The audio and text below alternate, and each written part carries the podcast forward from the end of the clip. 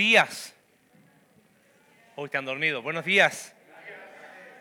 Bueno, buenas tardes ya, perdón. Yo digo buenos días, obvio no me contestan. Buenas tardes. Ahora sí. Eh, si ven qué está haciendo Alex, no se preocupen, eso está planeado, ¿ok? Está planeado así. Eh, vamos a tener hoy, si ha seguido el estudio de Mateo, en el capítulo 26, que es el que nos toca hoy, vamos a, a ver un pasaje. No sé si encendí esto o no. Sí, sí lo encendí. Vamos a ver un pasaje que es muy interesante. Hace años atrás, ya hablamos antes de pandemia, hoy no, antes de pandemia, en una Semana Santa, hicimos una explicación de qué son las cosas que nos permiten entender un poquito mejor el pasaje de lo que conocemos como la última cena. Entonces, justo el domingo pasado no tuvimos eh, la Santa Cena porque quisimos hacerlo coincidir el día de hoy, como les dijimos el domingo pasado, porque hoy justamente nos toca el pasaje de Mateo, donde Jesús eh, comparte lo que llamamos la última cena.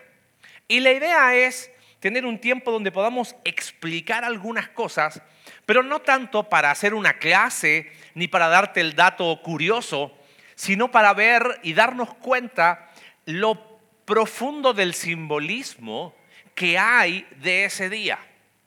Eh, cuando uno piensa en la última cena, ¿qué imagen se viene a la mente? Va a aparecer ahí, ese cuadro, ¿no? de Leonardo, nuestro, nuestro gran amigo Leo. Este, y claro, él, pintó y en aquel tiempo quedó a perpetuidad que esa era la idea de la última cena.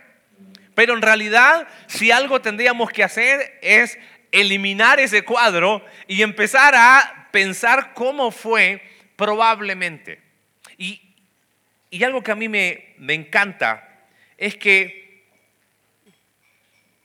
Hubiese sido genial que Jesús no hubiese dejado un libro con instrucciones. La Santa Cena háganla de esta manera y de esta manera. Pero él hizo algo en realidad mucho más entretenido. Él utilizó una comida, una celebración tan conocida que se llamaba la Pascua. Cuando nosotros pensamos en Pascua, ¿en qué pensamos? Ah, Semana Santa, me voy de vacaciones, ¿qué más? el conejito, los huevitos, y tenemos una idea de Pascua bastante distorsionada. Ahora es interesante, el relato en Mateo, déjame solamente leerlo rápido, la primera parte, Mateo 26, del versículo 17 en adelante, dice el primer día de la fiesta de los panes sin levadura. Y uno dice, bueno, a ver, ¿cómo? Me acabas de decir Pascua y ahora me dices panes sin levadura. Se acercaron los discípulos a Jesús diciendo, ¿dónde quieres que hagamos los preparativos para que comas la Pascua? Eso ya nos deberían surgir algunas preguntas. ¿Era lo mismo la fiesta de los panes sin levadura? ¿Era lo mismo, era distinto la Pascua? Y él les respondió, vayan a la ciudad a cierto hombre y díganle, el maestro dice, mi tiempo está cerca, quiero celebrar la Pascua en tu casa con mis discípulos. Entonces los discípulos hicieron como Jesús les había mandado y prepararon la Pascua.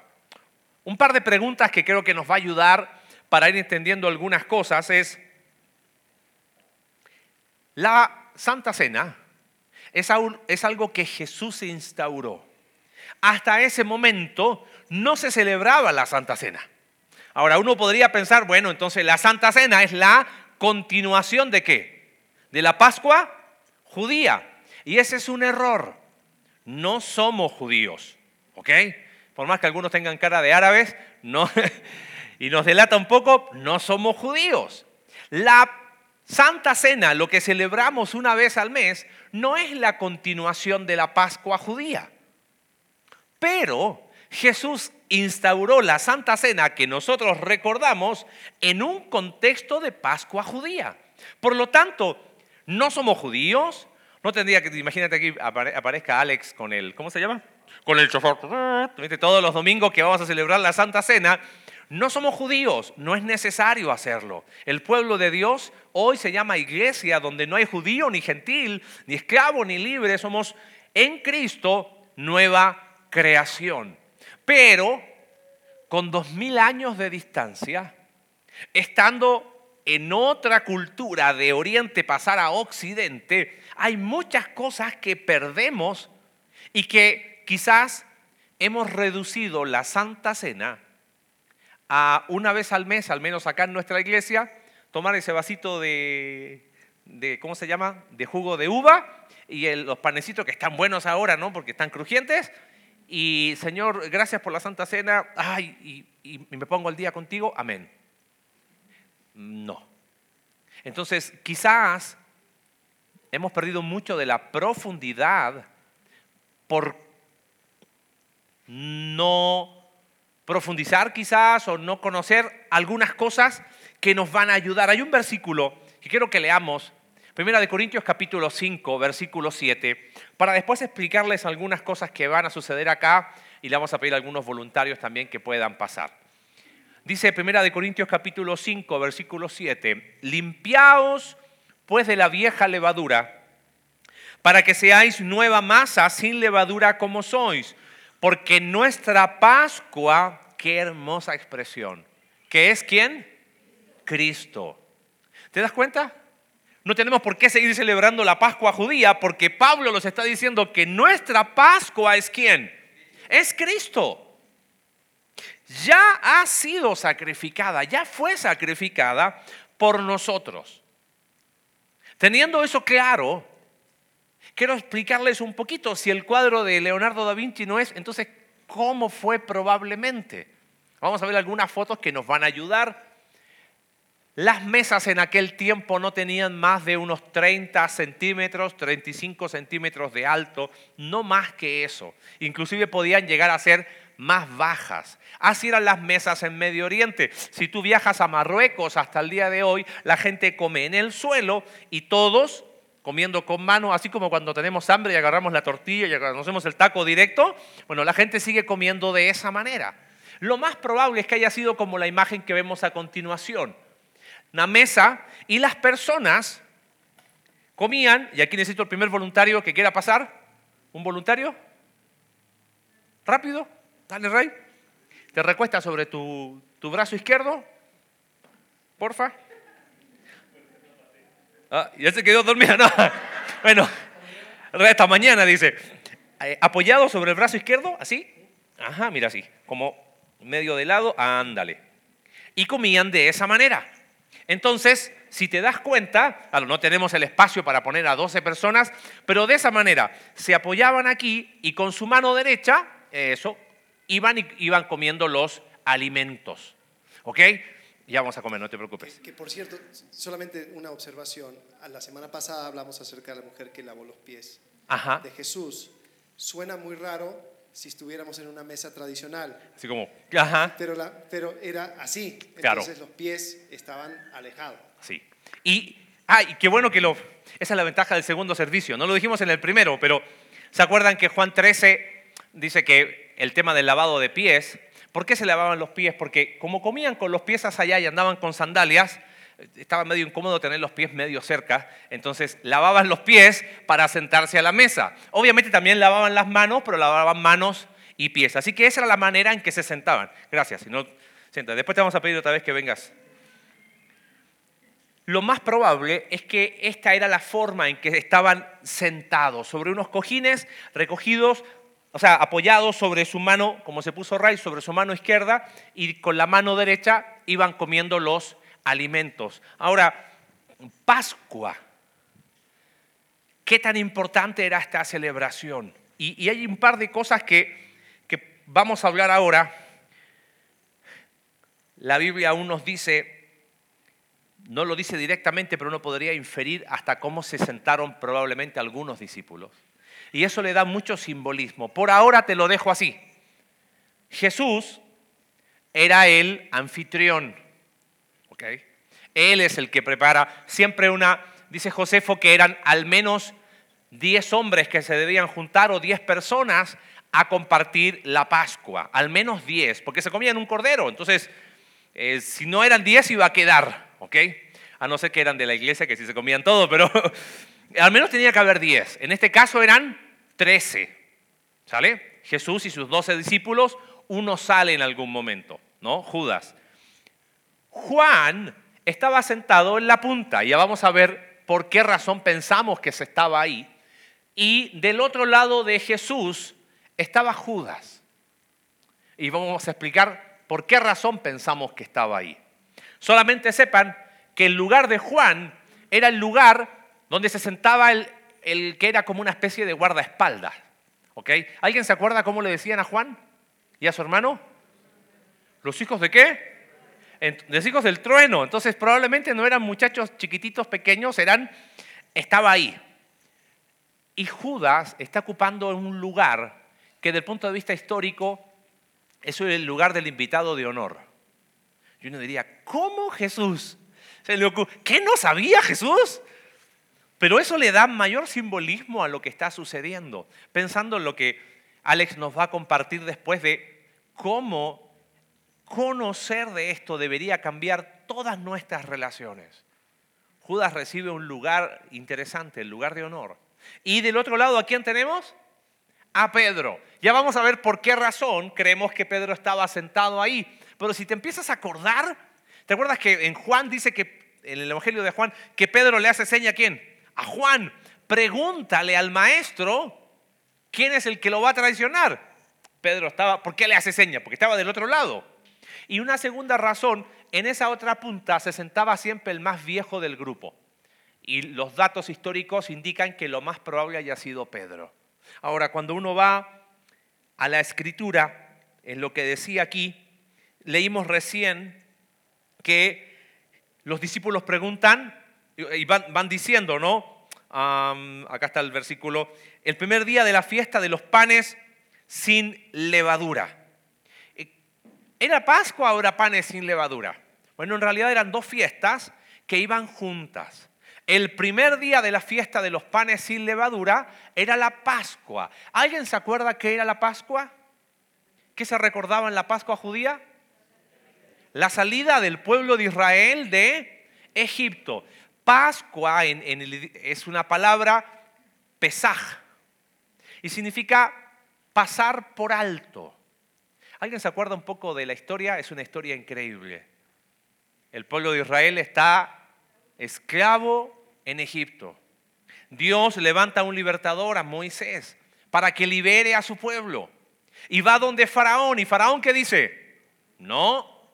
Y Dios empieza a tener un juicio sobre Egipto porque sepa que cada plaga tiene relación con los dioses de Egipto. Una tras otra. ¿Cuál fue la última plaga? La muerte de los primogénitos. Para ellos, Faraón era un dios. Ahora, ese día, esa noche, el ángel de la muerte iba a pasar por cada hogar. Y en cada hogar alguien murió. Eso es algo que me costó entenderlo. Pero ese día en todos los hogares hubo alguien que murió. En algunos murió el primogénito.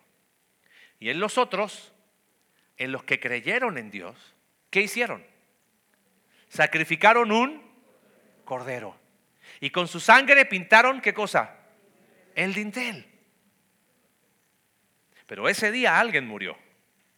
Murió un animalito en lugar de un cordero murió en lugar del primogénito. Cuando Juan el Bautista ve a Jesús, ¿qué dice? He aquí él. Wow, ¿te das cuenta o no?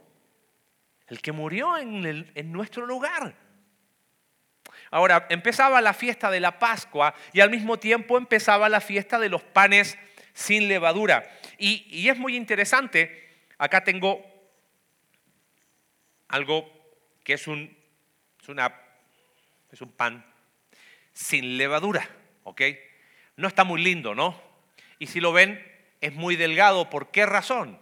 ¿Alguien ha leudado pan alguna vez? ¿Cuántas horas tiene que estar? 24 horas hasta 48 horas para que leude. Bueno, acá hay algo muy interesante.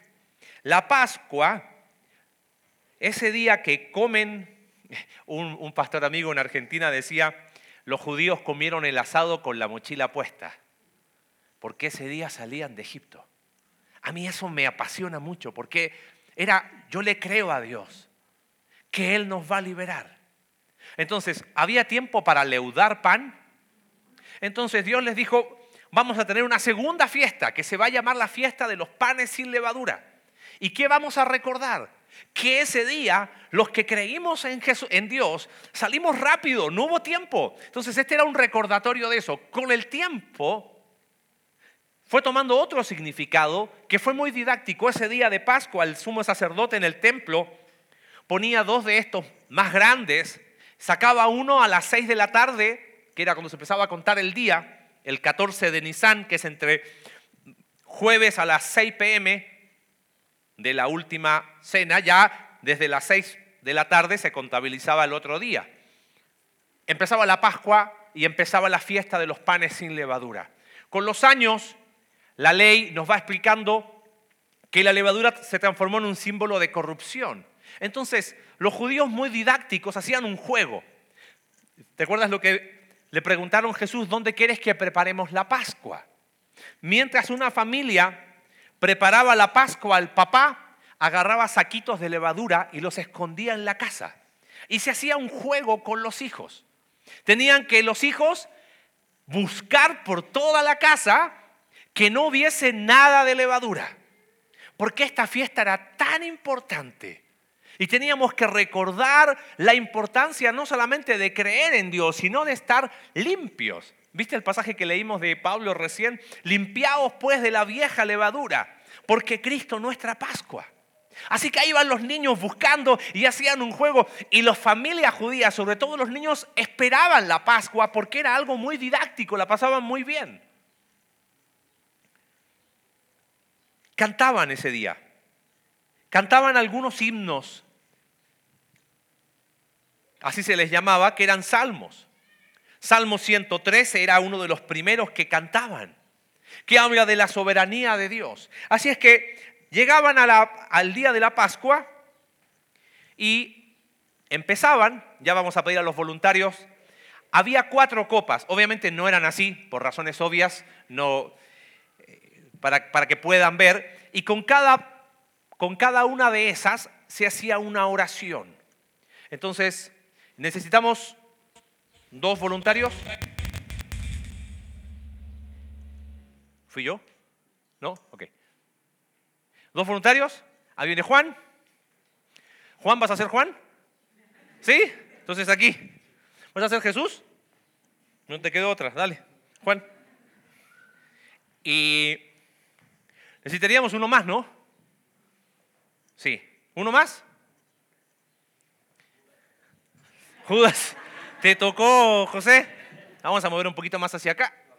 Ah, gracias. Y apóyate ahí. Ajá. Del ladito así, más, más cerca de, de Ray. Ajá. Del lado apoyado, apoyado del brazo izquierdo. Del otro lado, de este lado. Ajá. Gracias. Perfecto. Entonces, ¿con qué se celebraba? Con vino. Era vino, vino. A veces le mezclaban un poco de agua, ponían canela, ponían a veces granos de pimienta, ponían miel. En este caso lo que tenemos es el jugo de uva que celebramos nosotros en la Santa Cena. Entonces el anfitrión servía la primera copa, la tomaba, la levantaba y hacía una oración que decía así. Esa primera copa se llamaba la copa de acción de gracias y la oración era, así. Bendito seas tú, Jehová nuestro Dios, Gracias por el vino y por poder hacer esta fiesta en nuestros días. Gracias porque creaste el fruto de la vid. Y así tomaba el primer sorbo del jugo de uva. Adelante. Y se la pasaba a Juan. Juan tomaba. Sí, claro, no hay problema. Y se la pasaba después a quién? A Judas, ¿ok? Y así se iba pasando. Esa era la primera de cuatro copas. Así que esta ya la dejamos a un lado. ¿Qué hacían después? Había algo, aquí se ve la imagen, si se alcanza a ver, eh, Alex, si se alcanza a ver, perfecto. Habían algo que tenían en la mesa, hay muchas cosas que faltan. Eh, he visto algunas recreaciones que hacen, colocan un huevo, hay un montón de cosas que fueron añadiéndose con los años, pero acá estamos tratando de recrear, pero no solo por lo didáctico, sino porque lo que vamos a hacer después es nosotros celebrar la Santa Cena. Y mi oración para ti es que nunca más la vuelvas a celebrar igual. Es que, ah, hoy tocó, ¿no? Ah, sí. No. Esto está lleno de un simbolismo muy profundo. Tomaban algo que le llamaban estas hierbas amargas. ¿Qué hay ahí? Hay lechuga, rábano y otras hierbas. Entonces, el encargado, el padre de familia, tomaba con la mano un poquito, ¿sí? Una, una hojita, perfecto, y se la comía. Le daba al otro, agarra una hojita y se la come. Eso, de la verde también, porfa. Sin miedo, eso. Sí, sí, es lechuga, no va a engordar. Muy bien. Y de este lado, ¿ok? La pregunta que tendríamos que hacerle a ellos es, ¿algún sabor especial? ¿No? Amarguito, dice, ok. Claro, ellos intencionalmente libraron esas hojitas que están ahí. Les podríamos pedir que las prueben o no. Ya que se ofrecieron de voluntarios, pero una sola nomás, esas chiquititas, una chiquitita. Dale, Juan, una de las chiquititas y me dices cómo está. Podemos servir un poquito de, de la primera copa si necesitan pasar el amargor, ¿ok? Vamos a poner después estas acá, si quieren venir a probarlas. ¿Cómo se siente? Amargo, ¿no? ¿Alguien sabe qué es eso? Es ajenjo. ¿Ok? En la Biblia aparece la palabra ajenjo, capítulo 5 del libro de Proverbios. Dice que el pecado, su amargo es fin, es, perdón, su fin es amargo como el ajenjo y las hierbas tenían ajenjo. Ahora imagínense, acá son adultos, pero imagínense un niño comiendo eso. ¿Qué hubiese preguntado? ¿Por qué nos das estas cosas? Entonces ahí el padre de familia les decía, nunca nos tenemos que olvidar de la amargura que sufrió nuestro pueblo en Egipto. Y nuestro pecado nos llevó a quedarnos ahí y, aprovechaba el padre de familia de hablar de la amargura de la esclavitud en Egipto. Increíble.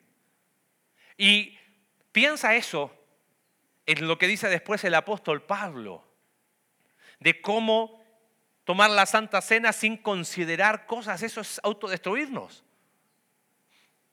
Después, ¿qué hacían? De, los, de las hierbas amargas, tomaban este pan y generalmente en una celebración de Pascua habían tres panes, ¿ok? Entonces, agarraban el del medio y lo partían a la mitad. Guardaban una mitad, que eso ha tenido mucha especulación, pero no, la verdad no se puede decir mucho. Y hacían una oración con uno de esos panes, lo levantaban y decían así, este es el pan de miseria que comieron nuestros padres en Egipto. Todos los hambrientos vengan y coman, todos los necesitados vengan y coman la Pascua. Ahora, qué profunda oración. Este es el pan de miseria que comieron nuestros padres. Hablaba con, lo dejaban ahí y ahora te voy a pedir que hagas algo más. Algo que me llama la, atención. Ahora te digo qué hacemos con eso. Ese no está amargo, no se preocupe. Lo hablábamos con Alex en estos días. Somos especialistas en contar historias, ¿no? Vivimos repitiendo historias nos juntamos y, ay, y el papá cuenta la historia de esto, o la esposa que le dice al esposo, cuéntale, y siempre contamos las mismas historias para reírnos. Por miles de años, el pueblo de Dios contó la misma historia. Y por miles de años queremos seguir contando la misma historia. Que el pecado deja consecuencias, pero que en Cristo hay perdón de pecados. Y Él es nuestra Pascua. Y eso es algo que nunca tenemos que olvidar. Entonces lo que hacían, fíjate en Mateo 26, verso 21, mira lo que dice. Ah, antes de eso, tenemos la segunda copa con las hierbas amargas. La primera copa era la copa de acción de gracias. La segunda copa era, la copa que se le llamaba de liberación. Entonces, el anfitrión hacía una oración, como había comido las hierbas amargas, recordaban cómo Dios les había liberado de la esclavitud en Egipto y volvían a compartir un sorbo y lo compartían. Llegan y mientras lo hacen ahí, leemos el versículo 21 de Mateo 26. Dice que mientras comían, Jesús dijo, en verdad les digo que uno de ustedes me va a entregar. Ahora imagínate el ambiente. En verdad les digo que uno de ustedes me entregará. Ellos, dice, profundamente entristecidos, comenzaron a decir uno por uno, ¿acaso soy yo, Señor? Y Jesús respondió, el que metió la mano al mismo tiempo que yo en el plato, ese me entregará. Versículo 24. Queda ahí, perdón, eh, en, en Juan capítulo 13, está el pasaje paralelo, que Jesús dice, uno de ustedes, perdón muchachos, ahí nomás, uno de ustedes me va a entregar. Gracias. Uno de ustedes me va a entregar.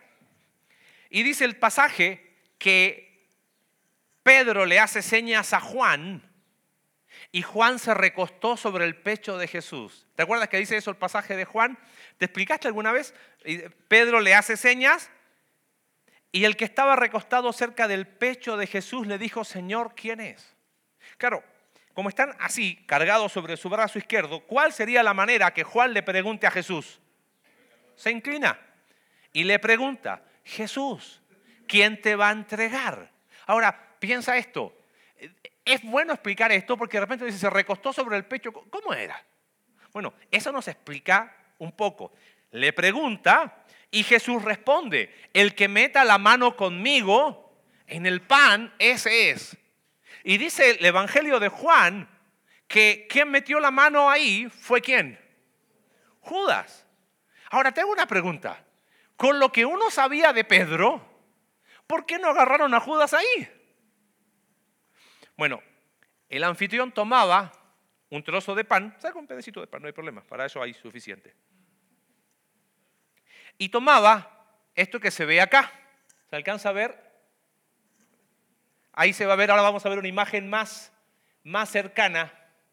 Tiene un color a los ladrillos de aquel tiempo. Y se llamaba el jaroset o el charoset. Vendría a ser como una especie, ahí esta mañana lo estuvimos haciendo, se molía manzana, canela, miel, eh, pasas, nueces. En algunos lugares le echan vino, le echan distintas cosas, pero la idea era con eso, el color, todo estaba lleno de símbolos. Ah, nuestros padres estuvieron en el mortero, ese era el color de los ladrillos que hacían en Egipto. Y lo que hacían con el pan mojado, se inauguraba la comida pascual. Tomaban, agarra nomás, eso. ¿Y a quién se lo dio? Se lo dio a su invitado de honor. Y Judas comió, adelante, no ese no está amargo. Y ahí me dice, nos cuéntanos cómo está. Saca otro pedacito. ¿Puedo agarrar otro poquito? Agarrar. Ahorita. Ahora fíjate, ¿cómo está? Está dulce, ¿no? Está muy rico y eso contrastaba con la amargura de las hierbas. Ahora, ¿qué hizo Jesús? ¿A quién más se los dio? Se los dio a todos. Se lo dio a Juan, adelante, y para ti también. Por eso no agarraron a Judas, ¿entiendes? Judas fue el primero que lo recibió porque estaba ubicado, por eso lo menciona, el que meta conmigo, porque el invitado de honor lo que hacía era, metía la mano juntos al plato y se lo daba. Pero después cada uno comió eso. Por eso no agarraron a Judas. Yo digo, siempre me pregunté, ¿por qué Pedro no agarró a Judas ahí, en corto, no? Ahora fíjense, Mateo 26, y terminamos esta parte, dice, el que mete la mano conmigo en el plato es el que me va a traicionar. Y todos preguntaron, ¿acaso seré yo, rabí? Le dijo Judas, el que lo iba a traicionar. Y Jesús le dijo, tú lo has dicho. Dice Juan el Evangelio de Juan, que en ese momento Judas se paró y se fue. Pero nadie sabía qué estaba haciendo, porque él tenía la bolsa. Era el tesorero del grupo y pensaban que iba a comprar algo. Listo, muchachos, gracias.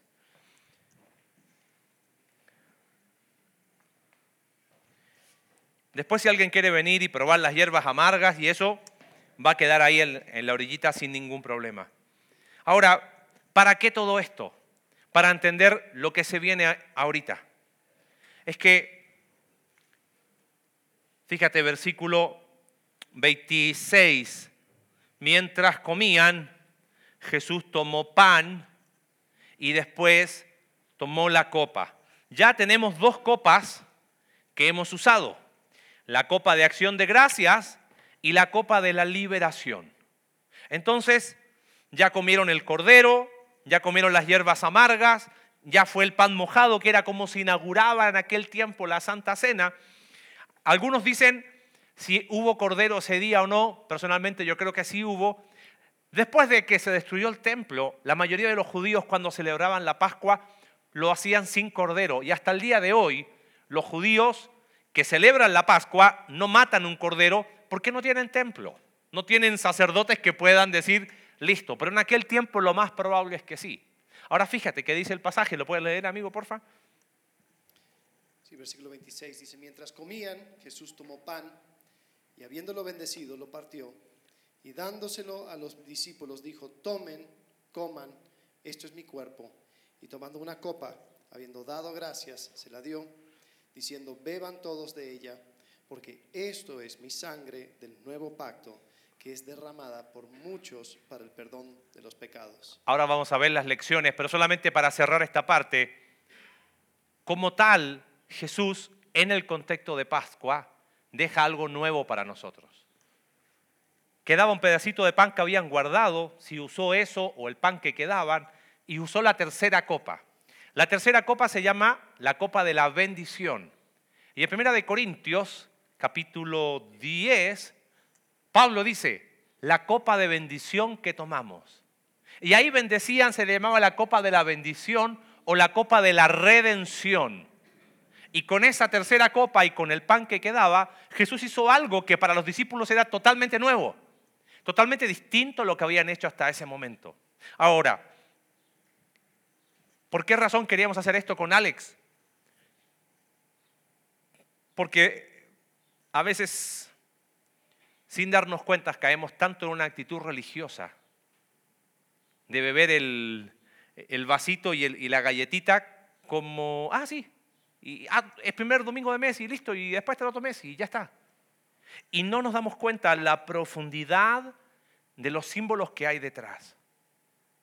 Y quisiéramos compartir algunas cosas que son lecciones profundas para nosotros antes de compartir juntos los elementos de la Santa Cena. Y es interesante el hecho de que este espacio termina siendo una nueva historia que va inaugurando Jesucristo. Es, la verdad es el eje de, una nueva historia, una nueva cosa que, está creando. Y, lo interesante es, como dijo Marcelo, que lo hace, lo hace sobre algo que ya tenía mucho simbolismo, mucha historia. Pero Jesús habla acerca de algo nuevo. Y, y algo interesante es de que eso nuevo era algo que estaban esperando. Estaban esperando la inauguración de un nuevo pacto. Cuando Jesús dice, este es, esta sangre es la sangre del nuevo pacto, en el versículo 27 o 28, porque esto es mi sangre del nuevo pacto que es derramada por muchos para el perdón de los pecados. ¿Qué quería decir Jesús cuando hablaba de este nuevo pacto? Bueno, donde aparece este término de nuevo pacto es Jeremías capítulo 31. En versículo 31 dice claramente, vienen días, dice o declara el Señor, en que haré con la casa de Israel y con la casa de Judá un nuevo pacto. Dice, no como el pacto que hice con sus padres el día que los tomé de la mano para sacarlos de la tierra de Egipto, mi pacto que ellos rompieron aunque fui un esposo para ellos, declara el Señor. Porque este es el pacto que haré con la casa de Israel después de aquellos días, declara el Señor.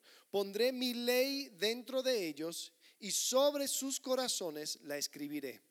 Entonces yo será su pueblo y ellos serán mi pueblo. O yo será su Dios y ellos serán mi pueblo. Dice, no tendrán que enseñar más a cada uno, a su prójimo y cada cual a su hermano, diciéndole, conoce al Señor, porque todos me conocerán, desde el más pequeño de ellos hasta el más grande, declara el Señor, pues perdonaré su maldad y no recordaré más su pecado.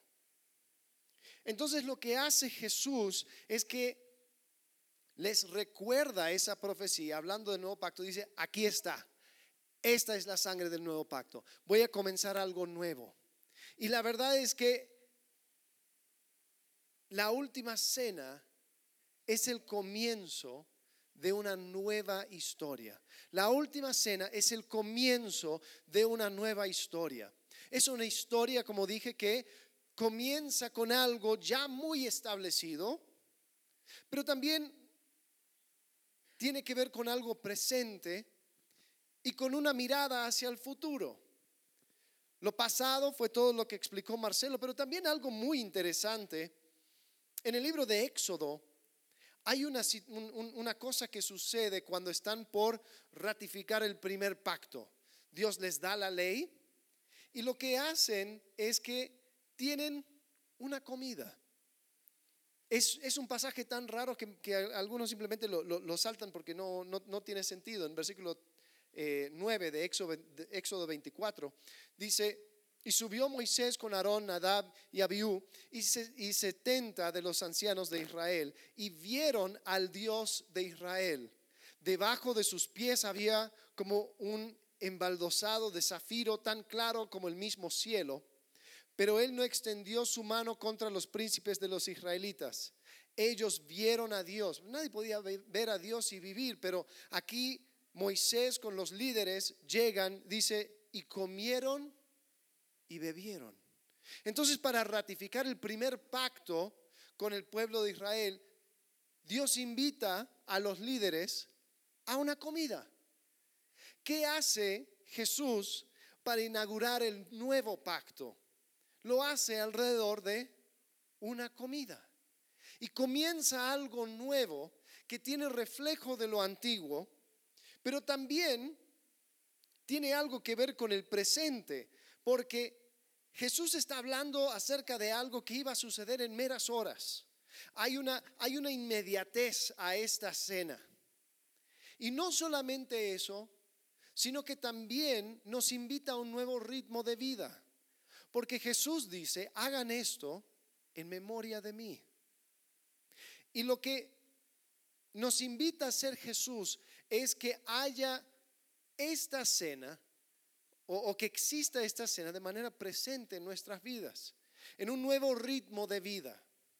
Nosotros, como, como, como, dijo Marcelo, como iglesia, lo hacemos cada mes. Significa que cada comienzo de mes nosotros paramos, repartimos los elementos y recordamos este momento, el momento en que Jesucristo se sentó con sus discípulos para inaugurar un nuevo pacto. Entonces tiene lo pasado, lo presente, pero también lo futuro. Porque el último versículo, el versículo 29 eh, de Mateo 26, dice, les digo que desde ahora no beberé más de este fruto de la vid hasta aquel día cuando lo beba nuevo con ustedes en el reino de mi Padre. Jesús está diciendo que va a haber un momento donde todo esto va a llegar a su cumplimiento. El apóstol Pablo también, cuando él está hablando acerca de la cena, él dice en 1 Corintios 11, 26, dice, porque cada vez que comen este pan y beben de esta copa, proclaman la muerte del Señor hasta que Él venga. Quiero que veas algo. Proclaman qué? Algo en el pasado. ¿Cuándo? En el presente, cada vez que comen este pan y beben esta copa. ¿Y lo van a hacer hasta cuándo? Hasta que Él venga. Tengo pasado, tengo presente, tengo futuro. Jesús está inaugurando una nueva historia. Es una historia en la cual tú y yo nos encontramos. Si tú has puesto tu fe en Jesucristo, si tú crees que lo que hizo Jesucristo era realmente inaugurar un nuevo pacto al cual tú y yo estamos invitados a y, y que por medio de ese sacrificio abre un nuevo camino a Dios para que podamos llegar delante de Él confiadamente a través de, de, este pacto, a través de su sangre, pues entonces tú también eres parte de esta nueva historia. Pero esta historia no es solamente algo curioso, algo que contamos, ah, sabías que. No, no, no. Es una historia que crea nuevas relaciones. Todo esto tiene que ver con relaciones. Es interesante, ¿no? Eh, hay, cosas, si has estado en otra iglesia, quizás has visto que celebran la cena de una forma, de otra, que con el mismo vaso, que con otros vasos, que, que, que se levanten todos, que todos se quedan sentados, etc. Hay un montón de formas de hacerlo. Y algunos hasta se ponen a pelear acerca de cuál es la forma mejor de hacerlo, cuál es la manera más bíblica. Y la verdad es que si esa es la discusión no entendieron, porque esto se trata de relaciones. Eso se trata de una nueva forma de relacionarme con Dios. Porque cuando encontramos en el nuevo pacto, en el versículo 33 de Jeremías 31, habla acerca de este nuevo pacto, hay una nueva relación con Dios. Dice, yo voy a poner mi ley dentro de ellos y sobre sus corazones la, escribiré. Entonces yo seré su Dios y ellos serán mi pueblo. Hay una nueva forma de relacionarme con Dios. Ahora, ¿cómo es que esto se lleva a cabo? Esto se lleva a cabo a través del Espíritu Santo. La manera o, o el hecho de que Jesucristo haya limpiado el espacio para que pudiera, para que Dios pudiera morar entre su pueblo. A través del sacrificio, Él limpia nuestros corazones para que ahora Dios pueda estar en nuestra presencia, Él pueda morar con nosotros. Crea una nueva relación con Dios y el Espíritu Santo es el resultado de este nuevo pacto. Y lo curioso es que el Espíritu Santo eh, siendo parte de, entra, como que tenemos un misterio ahora. ¿Cómo es que Dios habita en nosotros? Pero después yo también me encuentro en el cuerpo de Cristo, ¿no? Es como Cristo en mí, yo en Cristo. ¿Eso cómo funciona? Ahí es donde me, me impresiona tanto la practicidad de Jesucristo. Y cómo es que con un símbolo, que es el pan, es la comida, Él va mostrando esto. Jesús en Juan capítulo 6, versículo 56 dice, el que come mi carne y bebe mi sangre, permanece en mí y yo en él.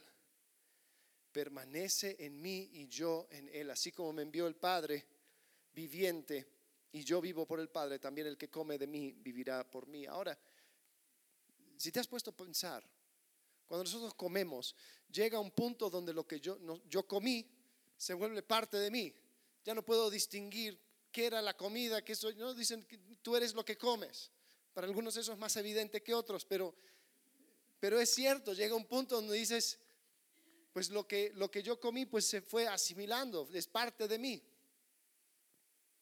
Sabes, hay un misterio con esto del nuevo pacto, donde yo me encuentro en Cristo y Cristo se encuentra en mí.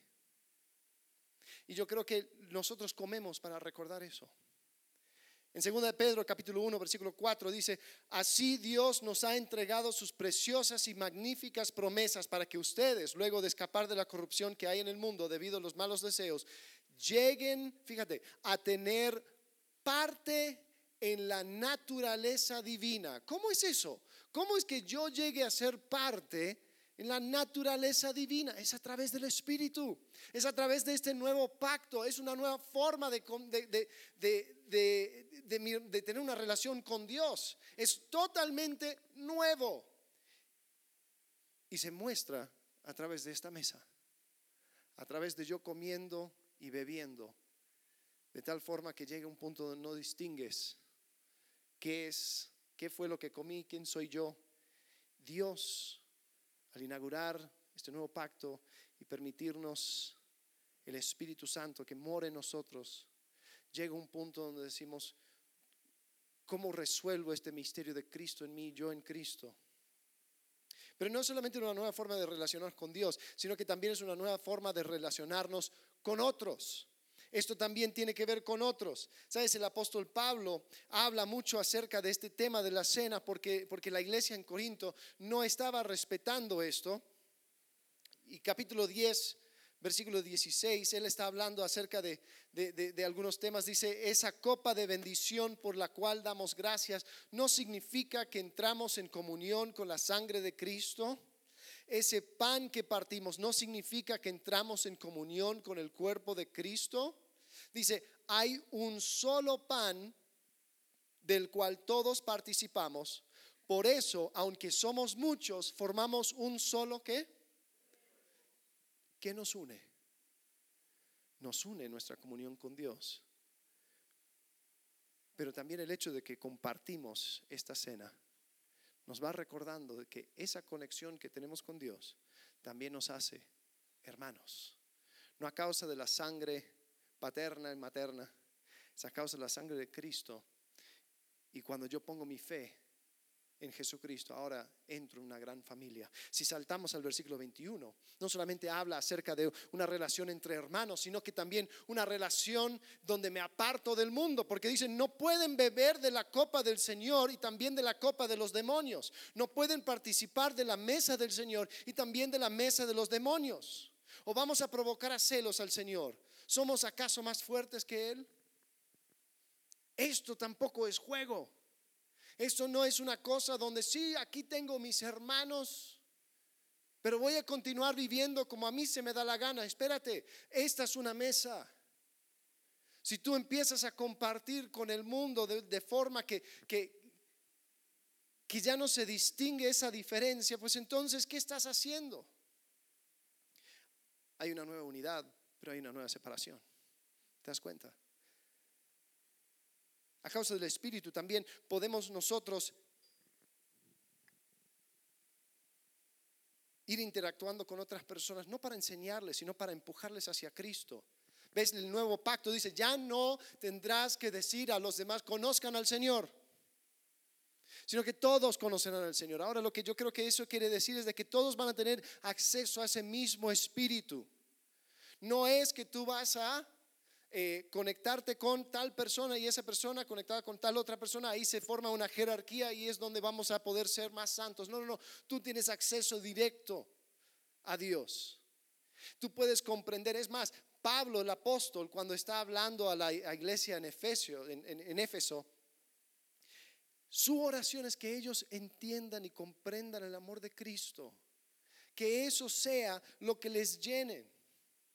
Dice ahí, por medio del Espíritu y con el poder que procede de sus gloriosas riquezas, los fortalezca a ustedes en lo íntimo de su ser, para que por fe Cristo habite en sus corazones. Y pido que arraigados y cimentados en amor puedan comprender junto con todos los santos cuán ancho y largo, alto y profundo es el amor de Cristo. En fin, que conozcan ese amor que sobrepasa nuestro conocimiento, para que sean llenos de la plenitud de Dios. ¿Sabes? No es que entro a un programa, que hay cinco pasos para, que hay siete columnas de... No, no, es una relación con Jesucristo y ahora yo, mi relación con otros es empujarles hacia eso. Conozcan, entiendan. Es una nueva forma de relacionarme con otros, pero también, lo último, esta mesa esta cena que inaugura Jesucristo, que inaugura ese nuevo pacto, introduce una nueva manera de relacionarme aún conmigo mismo. Porque el nuevo pacto, como tiene que ver con relaciones, no con ritual, ahora hace que yo tenga que estar consciente de estas relaciones que se van abriendo con otros y con Dios. El conflicto que tenían los corintios era que ellos se sentaban a celebrar la cena y lo trataban como una comida más. Entonces los ricos traían su bife de chorizo, eh, traían su, su vino, traían todas las cosas y sí también el panecito y el vino, sí, para que compartamos. Pero ellos llegaban antes y empezaban a comer y hasta emborracharse. Después los pobres que llegaban, quizás era una oportunidad para comer una comida que no sea de la basura y se sentaban a la mesa y nadie les compartía. Y ellos se iban con hambre. Y Pablo se da cuenta de esto y dice, espérate, así no debe de ser. En 1 Corintios 11, 27 Dice, por lo tanto, cualquiera que coma el pan o beba de la copa del Señor de manera indigna, será culpable de pecar contra el cuerpo y la sangre del Señor. Así que cada uno debe examinarse a sí mismo antes de comer el pan y beber de la copa, porque el que come y bebe sin discernir el cuerpo, come y bebe su propia condena.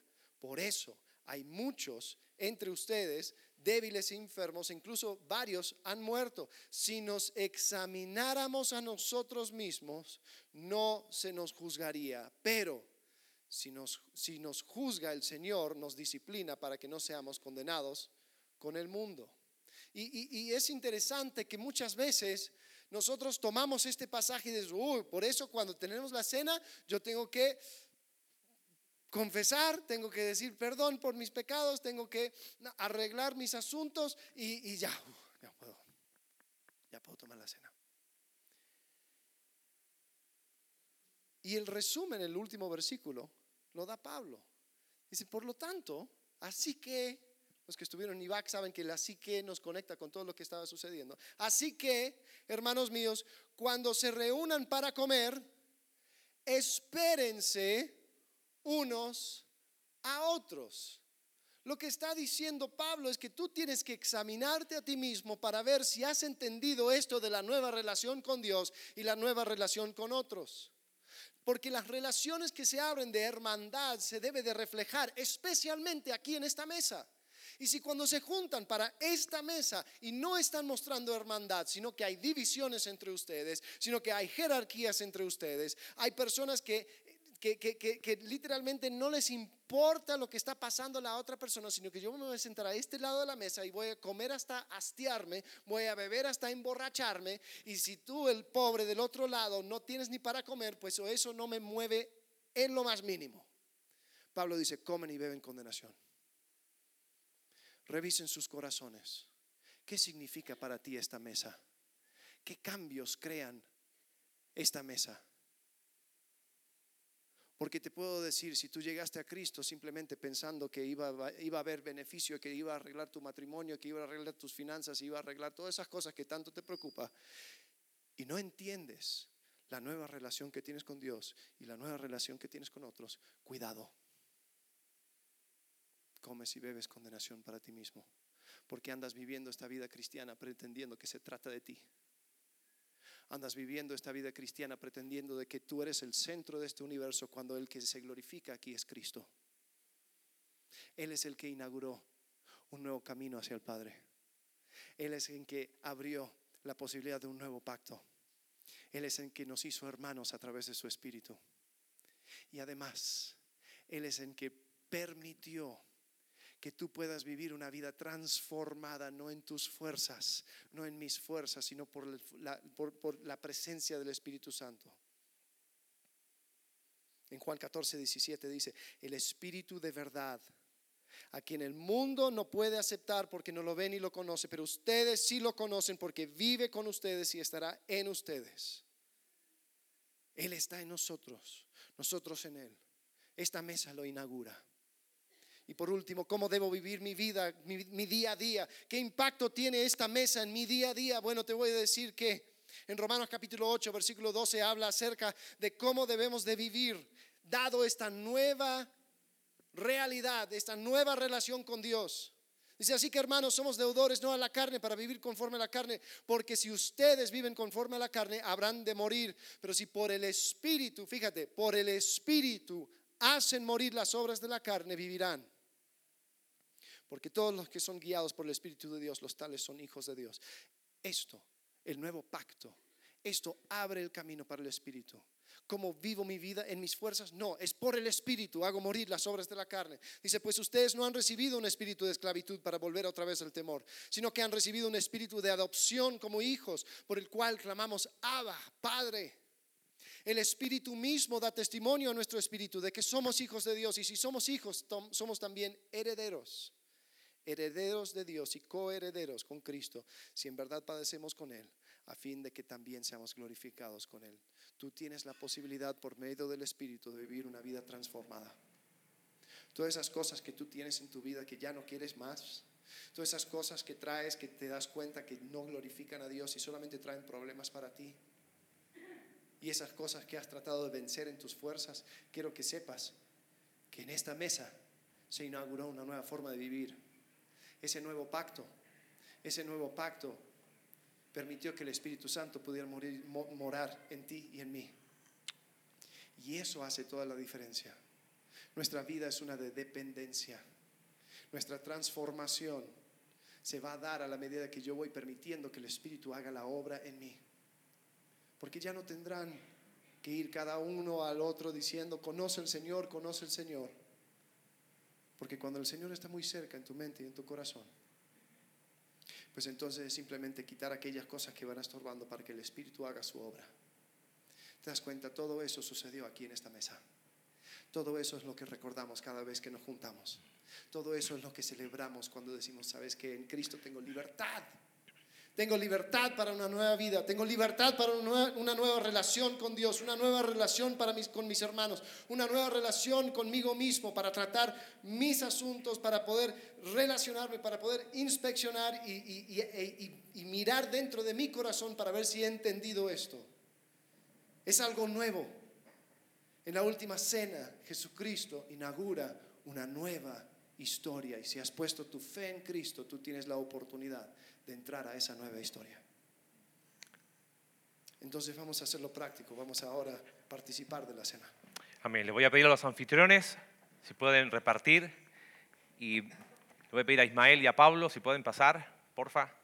Quiero que podamos cantar eh, la estrofa y coro de, o si tú tienes ahí, yo estoy, no, estoy desmuteado. Sí, se escucha, ¿no? Sí, ok. Y en una actitud muy, muy profunda, dice Marcos 14 que cuando vieron cantado el himno salieron. Y en la última copa que queda ahí es la copa de la aceptación. Ya se celebró la Santa Cena. Y lo que vamos a hacer es cantar con el piano y los que estén acá el coro que cantamos recién, coro y estrofa. Y después vamos a participar de los elementos. Pablo, si puedes venir, porfa.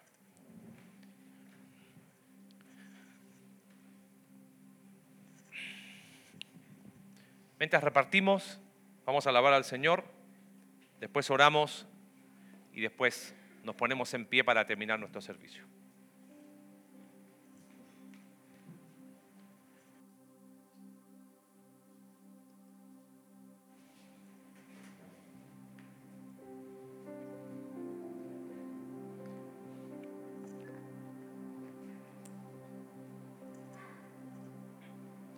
Gracias por la cruz, oh Dios, el precio que pagaste por mí, llevando mi pecado ahí, sublime amor, tu gracia me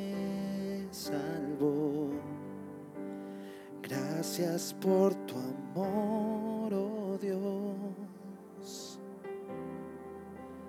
Tus manos clavadas por mí. Me has lavado, oh Señor. Conozco hoy tu abrazo y tu perdón.